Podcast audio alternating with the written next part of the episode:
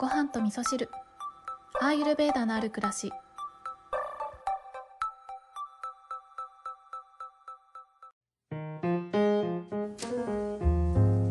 こんにちは、えー今日もお便りをご紹介しながらお話をしたいと思っております。今ですね我が家の寝室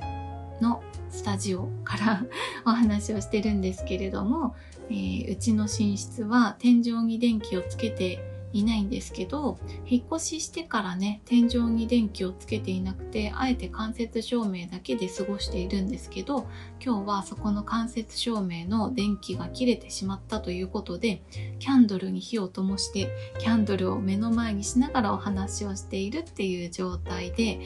そう収録をしているのでちょっとこの状況をね皆さんにお見せしたいぐらい真っ暗な感じなんですけどアイルベーダではキャンドルはねその火っていうのを見るだけで、えーピッタがねちょっと高まるよっていう風に言われているのでよくねレストランとか行くとこうテーブルにねキャンドルが灯してあるあのおもてなしをしてくださる、えレストランとかあると思うんですけどそのキャンドルの火をね見ながらご飯を食べることによって消化力が上がるよっていうねそんな考え方もあったりとかするので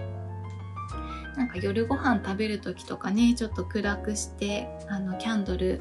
を楽しみながらご飯食べるっていうことをするとね消化力のサポートにもなったりしますけど収録の時にね火を灯しながらっていうのはね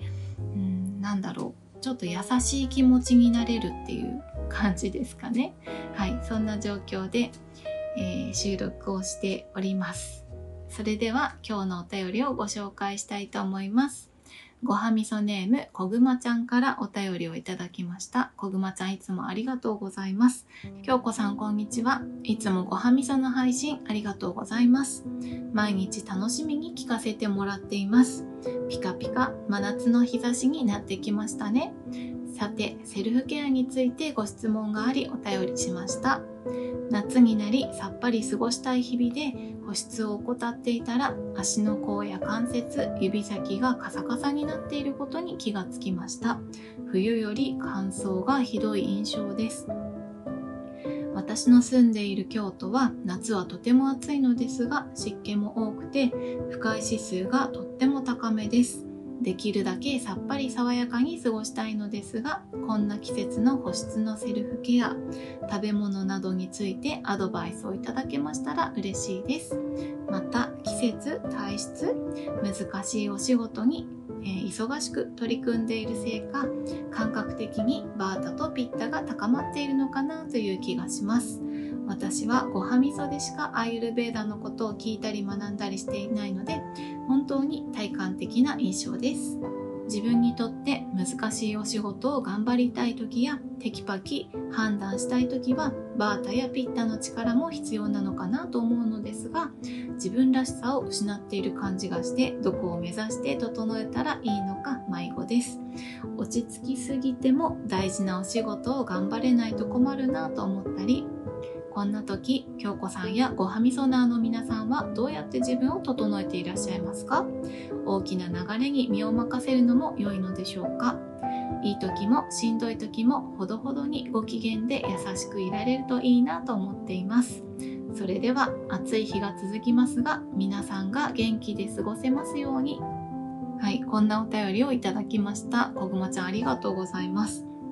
えー本当にね真夏の日差しになってきましたね。ただ私はですねあのー常にエアコンの効いた部屋にいることが多いので外のあの暑いのもむしろちょっと気持ちいいなって思うような ところがあって今日の朝はですねあ、えーとテラス席があるカフェに行ってうんとアイスのカフェラテを氷いっぱい入ってるやつ飲んでたんですけどでもまあ直射日光はねさすがにちょっと暑かったですね。なんかその今日のテラス席だけで結構焼けたかななんて感じがするのでなんかそんな風に日焼けしちゃったなっていう時は私は今ねあのハマナスのエキスが入った化粧水を使っているんですけどハマナスはねバラ科の植物なのでバラっていうのがねあの高まりすぎたピッタを下げてくれるっていう効果があるのでこういった日焼けしちゃった時の炎症を抑えてくれるっていう効果があってハマナスもね同じような効果があるので、えー、夏過ごすのに、えー、ハマナスとかローズのあのローズウォーターとかもすごくいいですね。日焼けしちゃった時のケアとかにはすごくハマナスとかローズが入っている化粧水とかとってもおすすめだったりしますね。はい。そして今日のご質問なんですけれどもあのセルフケアについてですよね。で子グマちゃんの中ではバータとピッタが高まっている感じがするということですけどまさにね今のこのあの暑い日が続くとそれだけでピッタが高まるんですけどこのピッタが高まると火がメラメラと燃えてくるとあの火が高まるとねあのピッタっていうのは体の中の水を調節する機能が機能というか役割があるので火が高まってくるとまあ熱くなるから体を冷まそうとしてお水をお水と一緒にね熱を外に出していきますよね。これが汗とかだったりするんですけどそうやって水分が外に出ていくと補ってあげないとどんどんどんどん乾燥してくるので、まあ、そういった経緯で、えー、バータが高まってくる。その乾燥性っていうのはバータなのであのピッタが高まるよことによってバータが高まってくるっていうのが今の季節の特徴だったりしますね多分昔はもうちょっとね8月とか、ね、9月とかにこういった感じになったんだと思うんですけど最近本当に暑いのであのピッタとバータが高まっているっていう子グマちゃんの感覚に近いっていう方多いんじゃないかなって思いますね。ね、だからそんな時にどんなセルフケアするかなんですけどあのあったとしてもまずは最初にバータを鎮静させるよっていうことが基本になってくるので特におすすめしたいのがあのちょっとぬるめのお風呂に浸かるっていうことをしてまずはあの高まりすぎたバータを落ち着かせてあげる、うん、それでだいぶその自分がざわざわしている感じというのが落ち着くと思うんですよね。なのであのカパが高まりすぎてダラッとしちゃうとかそういう感じじゃなくってなんかふーっと落ち着けるようなそんな心地の良さがあると思うのでちょっと暑い日がね続いてますけどお風呂に入るっていうのはすごくいいセルフケアかなと私は思っております。はい、そしてですね食べ物についてなんですけどあの食べ物このお便り読んだ時にもうこれしかないでしょって思ったのは果物ですね。今すごくあの体に潤いを与えてくれる果物そしてピッタを下げてくれる果物っていうのがねあのあるのでスイカとかメロンとかあとは今桃とかね旬だったりしますよね。私は今すももとかね買って食べたりとかしてますけどこういった旬の果物をあの夏場はね特にあのすごく効果的だなと思っているので潤いのケアとしては果物を食べるというのはとてもおすすめですね。で特に朝がいいかなと思いますね。そうよくあの私の、えー、これは母から教えてもらったのかな、えー、朝の果物は金の価値みたいなねことを母が言っていたんですけれどもあのそれぐらいあの朝に食べる果物っていうのは体にとっていいことがあるよっていうねそんな言葉だと思うんですけど私も朝ごはん代わりに果物を食べたりとかあとは仕事から帰ってきたあの夕方とかですね。夕方ちょっと疲れて、えー、バータが高まってるなっていう時には果物をパクパクと食べておやつ代わりにしてそこから夕ご飯を作って食べるみたいなねそんなこともしたりしているので今の季節は特に果物おすすめですね。あとこの間あの土曜日に野菜が届いたんですけどね。えーと、大体今各週ぐらいで畑からお野菜が届いてるんですけど今年初のモロヘイヤが入っていたのを見てうわーやっと来たと思ってねあの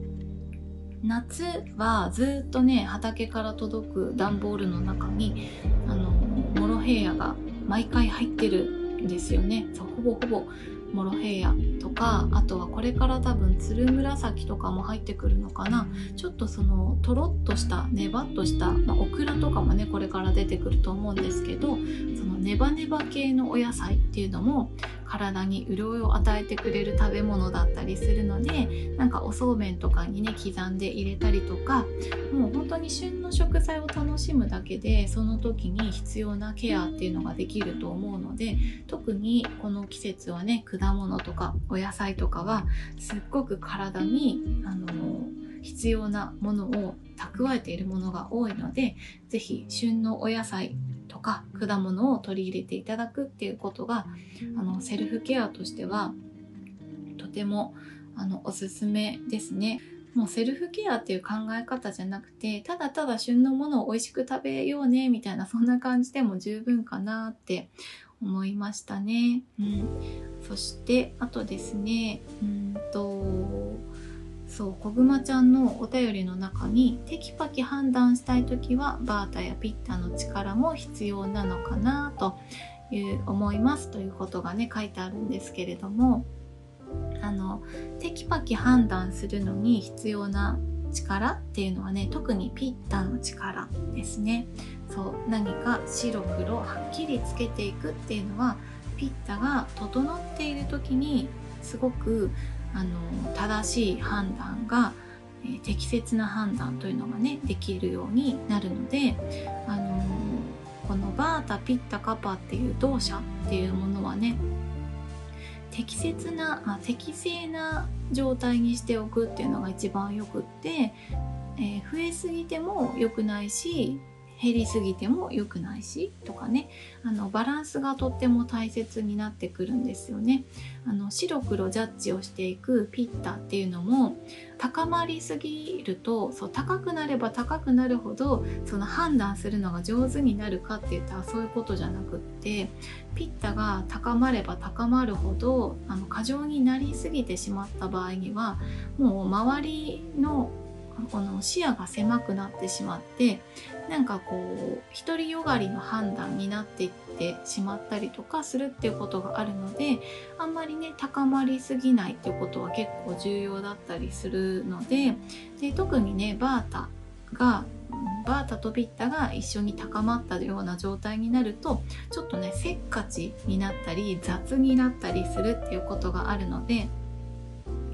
そのテキパキ判断するということで言うとそのピッタを整えておくっていうことがね結構重要かなって思いますね。うん、そうなのでねそのバータピッタカパの解釈っていうのは、うん、だんだんね分かってくるかなって思うんですけど私もアイルベーダ勉強し始めた頃はかなり混乱しましたね。